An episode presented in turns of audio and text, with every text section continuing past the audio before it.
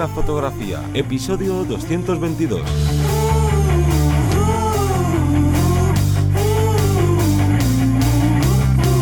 Bienvenido o bienvenida al podcast que te enseña a vivir de tu pasión, es decir, vivir de la fotografía, donde semana tras semana te traemos todo lo relacionado con el mundo fotográfico como negocio, ya sea esa parte de marketing, de búsqueda de clientes, de posicionamiento online, de cuánto cobrar a tus clientes y bueno, un largo etcétera, pero me voy a presentar.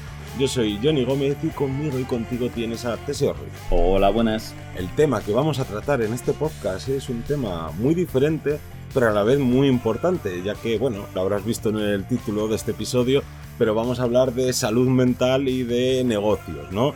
De cómo nos afecta a nuestro negocio, ya sea videográfico, ya sea fotográfico, pues nuestra salud mental, que es algo fundamental, no solo por el tema de ser felices, que, que es importante, sino de alguna cosita más. Pero antes de empezar con el tema, cuéntanos, Teseo, el call to action de este episodio. Una semana más, estamos aquí para recordaros también que en vivirdelafotografía.es tenéis vuestra, eh, vuestro Netflix, vuestra Disney Plus, HBO, vamos a llamarlo así, sobre fotografía con todas las vertientes.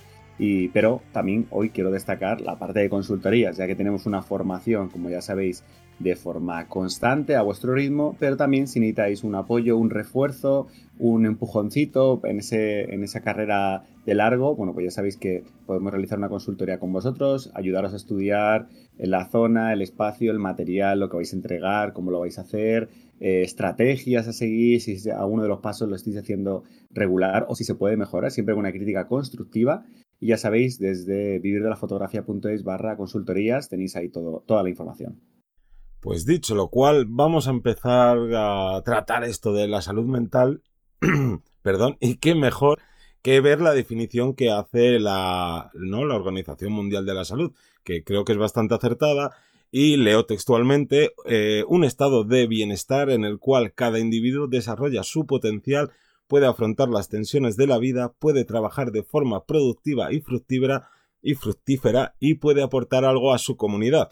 Y de todo esto, yo por lo menos eh, lo que haría eh, especial hincapié es en el poder desarrollar tu potencial, afrontar tensiones y trabajar de manera más productiva.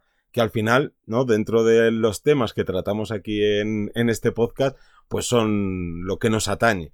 Y entonces, claro, si nuestra salud mental está, digamos que mermada o que no gozamos de una buena salud mental, eh, esto nos va a afectar a nuestro trabajo y nos va a afectar a nuestra vida, que muchas veces eh, nos fijamos únicamente en la salud física y sí, si eres, ¿no? Pues si un día tienes un tropezón y te haces un esguince en la muñeca, pues oye, lo de trabajar va a estar, va a estar un poco complicado. Pero otras veces, ¿no? Todo esto de la salud mental la podemos tener pachuchilla, como se podría decir aquí, y al final vamos a ir trabajando renqueantes, ¿no? Sin darnos mucha cuenta de por qué nos está pasando esto. Y entonces eh, el episodio lo hemos querido desgranar en cuatro puntos que afectan a nuestra salud mental y por las que debemos tener especial ojo, especial atención para que esta no se vea afectada. Entonces vamos a empezar con la primera que sería el éxito.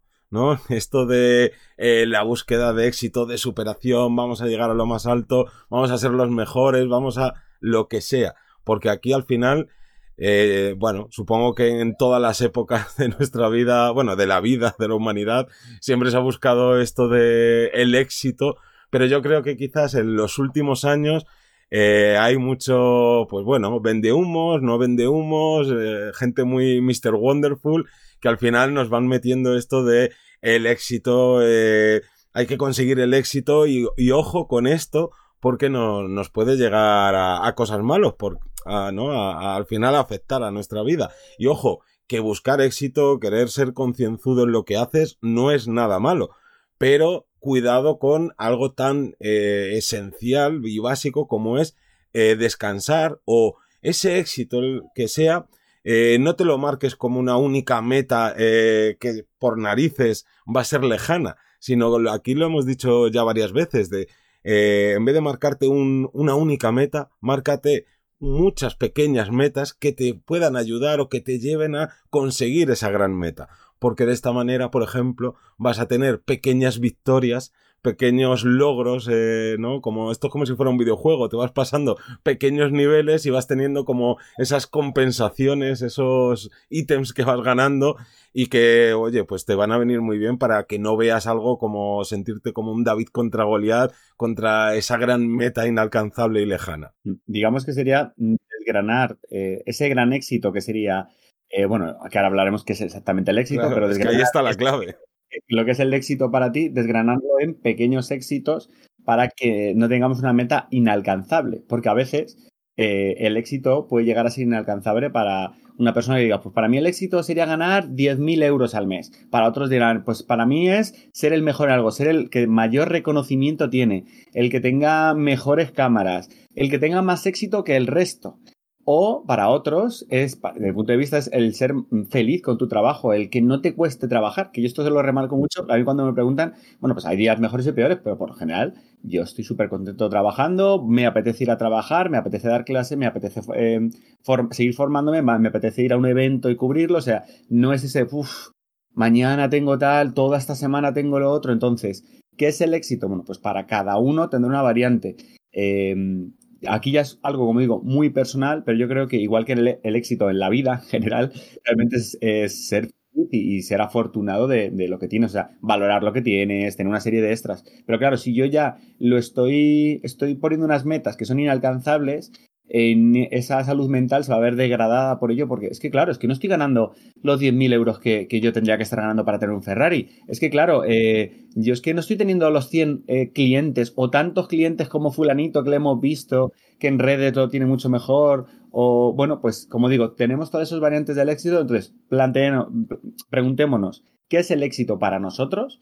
Podemos estar equivocados o no, aquí cada uno tiene, pero cuando digo equivocado es eh, frente a tu salud mental. A lo mejor para ti el éxito ahora mismo es, ser el más reconocido, porque, porque a lo mejor a nivel psicológico no te has dado cuenta que o te ha faltado reconocimiento de pequeño y ahora lo quieres compensar. Bueno, pues eh, vamos a trabajarlo de una forma diferente, pero no debería ser eso porque hay veces que es o inalcanzable o no existe. O sea, es imposible que seas el máximo referente porque siempre hay alguien por encima de ti, a todos los niveles. O que te va a superar al poco tiempo de que tú, en el hipotético caso de que llegaras a, a ese punto. Al final, aquí un ejercicio muy bueno que deberías hacer, ahora que nos estás escuchando, es eh, preguntarte a ti qué es tener éxito.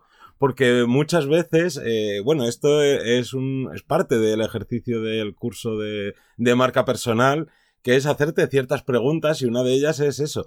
Eh, ¿Cómo crees que sería para ti tener éxito? Y muchas veces al planteártelo, al pensar en ello, oye, te estás quitando muchas piedras que tienes ahí en el cinturón y dices, oye, pues es que estoy intentando tirar hacia un lado que resulta que ni siquiera yo es lo que quiero, pero al final todos esos inputs que vamos recibiendo día tras día, eh, ya no solo en redes sociales, sino en la vida en general, pues oye, nos llevan a desviarnos un poco incluso de, de nuestro camino. Pero luego tenemos otro, ¿no? El segundo punto que afecta a nuestra salud mental, que tú lo has adelantado un poquillo, que es la comparación, ¿no? Eh, muchos de los grandes problemas eh, es de compararte, ¿no? Es, eh, esto que hemos dicho antes de las típicas cosas que se hacen a la hora o que te marca sin darte cuenta a la hora de tener éxito, es por esa comparación. Oye, esta persona, ¿no? Algo muy típico en fotografía. Y esta persona, todo el equipo que tiene, yo tendré que tener el mismo equipo para ser igual de bueno que, que ella. O no, no si esta persona tiene este equipo, yo necesito más o necesito tener un equipo todavía más caro. O, oye, eh, ¿por qué mm, yo tengo menos clientes que, que, esta otra persona? Si yo me considero mejor o bueno, o me considero igual o peor, da igual, pero al final te comparas de ¿por qué tiene tantos clientes? ¿Por qué aparenta o por qué tiene una vida mucho más lujosa, ¿no? De más bienes materiales, fuera de, ¿no? de lo que es el equipo fotográfico. ¿Por qué tiene todo eso? Quizás, eh, oye, pues me tengo que poner las pilas y tengo que, que, llegar al punto de, ¿no? De esta otra persona que a lo mejor se desvía de lo que para ti es, es tener éxito. Y de hecho, aquí que te corte, también puede darse todavía peor para esa salud mental de esa envidia que todos hemos tenido alguna vez, por alguna circunstancia en nuestra vida, de nuestra vida respecto a alguien, pero oye, pues, y, tendemos a pensar mal, o sea, eh, pues, aseguro que ha tenido esto por suerte, o porque se lo han dado hecho, o porque era una persona X y se ha llevado muy bien con no sé quién, o no, no, esa persona está ahí por algo, que aprovecha la oportunidad, bien, pero mucha gente tiene la oportunidad y a pesar de que la intenta aprovechar, luego se le va. Yo he conocido gente que le han dicho, oye, un eventazo, oye, ¿por qué no me han contratado a mí para ese evento? Bueno, pues porque han tenido una mejor relación, mejor feeling, mejor lo que sea.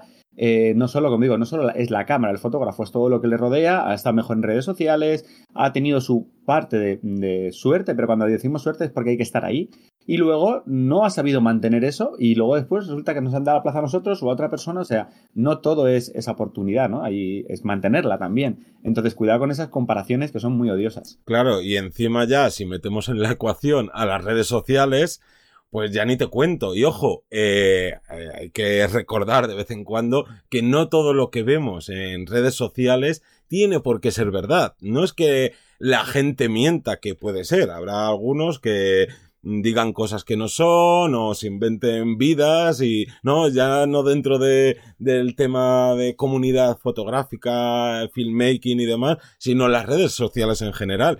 Pero más allá de eso, eh, aunque sea 100% real todo lo que vemos en estas redes sociales, lo que nunca, nunca hay que olvidar es que eh, por norma general la gente y nosotros somos... Eh, ¿no? Eh, nos unimos a, esta, a esta tendencia de, oye, eh, las redes sociales, si tú te las tomas como algo de negocio, no te pongas a contar miserias, no te pongas a... porque esto es lo mismo que si tú vas a comprarte, a comprar el pan y la panadera te coge y te cuenta todos los problemas que ha tenido con su pareja, que si el vecino del quinto la ha mojado y no se quiere hacer, no, no se quiere hacer cargo del, ¿no? del problema en la casa, de no sé qué, no sé cuánto, y cada vez que vas a comprar el pan, sales ahí casi que eh, llorando diciendo, mira, es que me agarra aquí 20 minutos a contarme su vida, pues terminas, ¿no? Por no ir. Entonces, obviamente, eh, al final lo que se muestra en las redes sociales es la parte bonita, que es normal, o sea, no es algo, yo por lo menos no lo veo como algo malo, pero cuidado con pensar que todas las vidas son idílicas de todo lo que vemos en redes sociales, porque más allá de lo que es el tema de trabajo, eh, ¿no? En nuestra vida nos puede afectar muchas cosas personales, cercanas. Entonces, cuidado con las comparaciones, tanto con lo que vemos dentro del mundillo de nuestro sector, de nuestro negocio, como fuera de él, porque no tiene por qué ser real. Y si es real, también hay que pensar eso, que nos están contando o que estamos contando solo la, la parte buena, que es normal. Y que cada uno tiene una realidad, una situación de vida, unos compromisos, unos privilegios, o sea, cada uno, digamos, hay un montón de variantes. Por último, vamos a, destacar el, el, penúltimo, perdón, que sería el autoexplotarte. Yo esto lo quería añadir porque a mí me ha pasado, yo, creo que de hecho hay como dos variantes.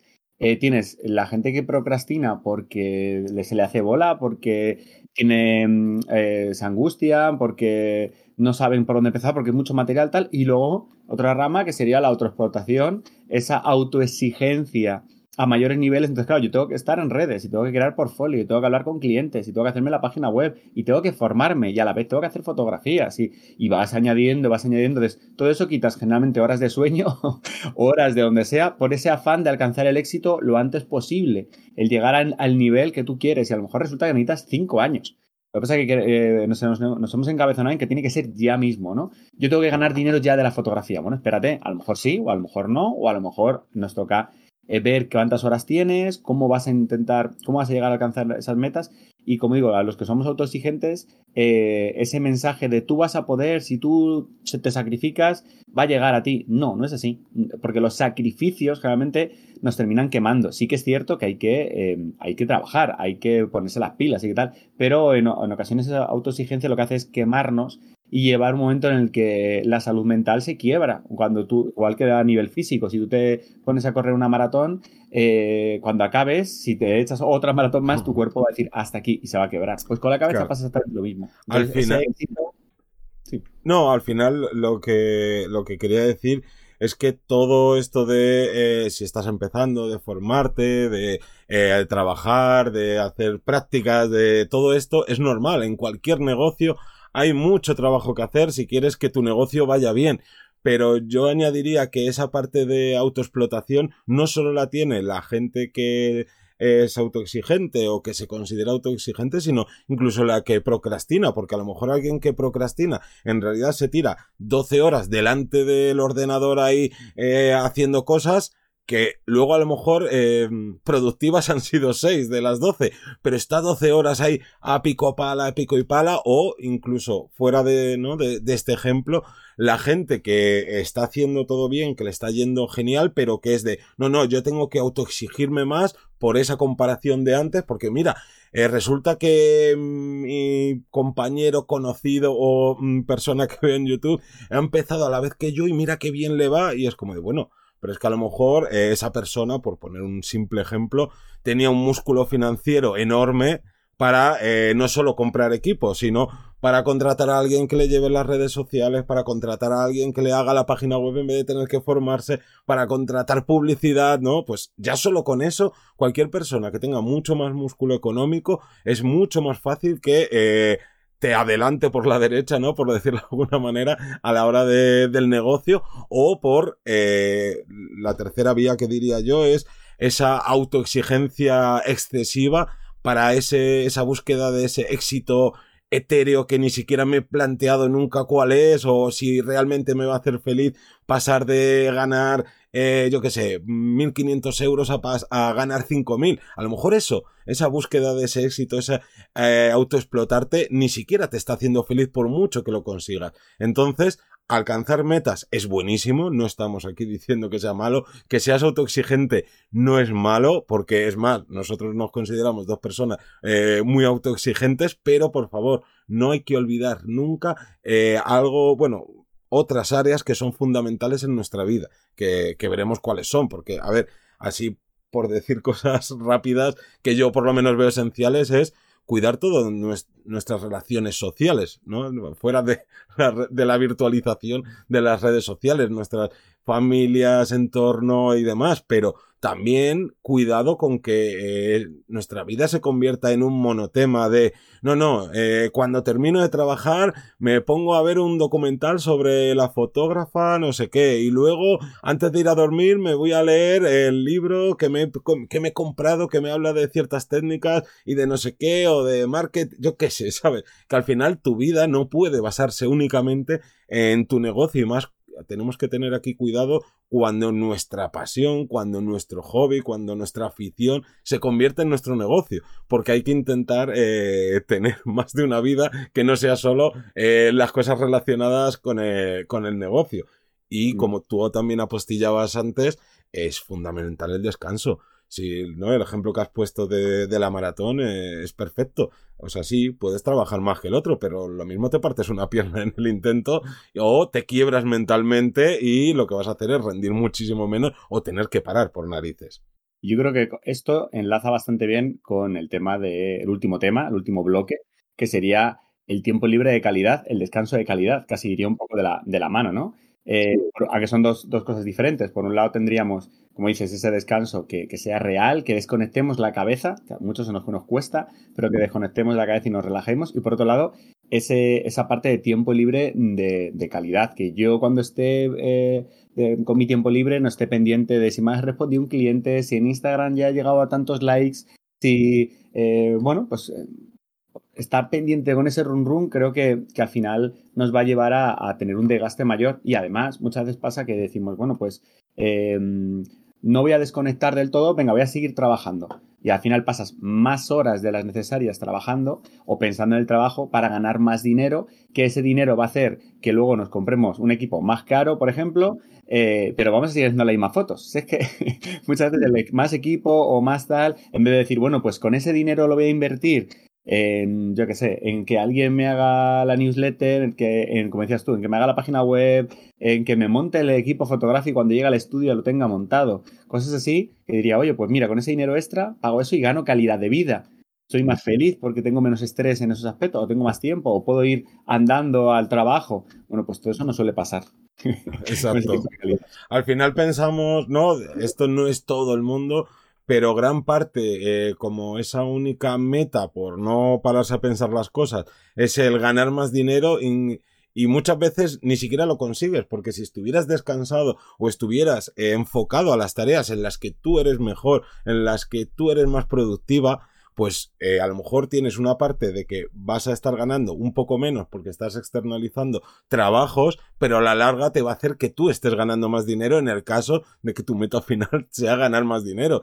Y eh, si ganas más dinero, no lo inviertas en seguir aquí de no, es que necesito ganar 10.000 o quiero llegar a ganar 15.000 o quiero comprarme, yo qué sé, que a ver, que esto es muy subjetivo, pero creo que, que, el tiempo que tengamos de fuera del negocio sea de calidad, ya sea en las relaciones, en el ocio que tienes, en, en el descanso, porque esas tres patas lo que te van a hacer es que te van a ayudar a rendir mejor en, en tu trabajo y sobre todo en ser más feliz, que yo creo que nadie eh, no esto del workaholic, ¿no? De, y todo esto que muchas veces vemos en películas de la gente que está ahí, que normalmente, ¿no? El tema este de los brokers y todo esto que se vendía mucho en, en los finales de los 90 y demás, pues que al final, por mucho que, te, que estés alcanzando tus metas, mm, yo creo que no eres feliz, pero bueno, haya cada uno que se marque sus metas, pero que en esas metas eh, que quiera conseguir,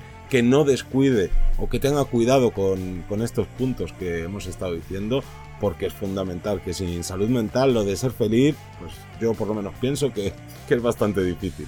Y que puede parecer obvio todo lo que estamos diciendo, pero siempre nos viene bien que nos lo recuerden. Porque sí, lo tenemos claro, sí es cierto, pero hasta que no nos lo ponen sobre la mesa o muchas veces hasta que no llegamos al límite en el momento en el que nos rompemos o nos damos cuenta de, repito, a nivel físico, a nivel mental, no caemos en ello, no queremos poner el parche, no queremos repararlo. Bueno, pues antes de llegar a esa rotura, está bien ese podcast, escucharlo, repasarlo, a partir de ahí, eh, tenerlo en consideración. Y nada, que nosotros obviamente no somos psicólogos ni expertos en estos temas, pero dentro de nuestra experiencia y de, ¿no? y de cómo llevamos las cosas, pues hemos querido hacer este episodio diferente, pero yo creo que de los más necesarios y útiles de los 200 y creo que este es el 222, o sea que fijaros la importancia que le damos a este tema y que nada, que como siempre, dar las gracias a toda la gente que se suscribe, que nos contrata las consultorías, que nos escucháis semana tras semana y que como siempre nos escuchamos el próximo lunes a las 7 de la mañana. Un saludo.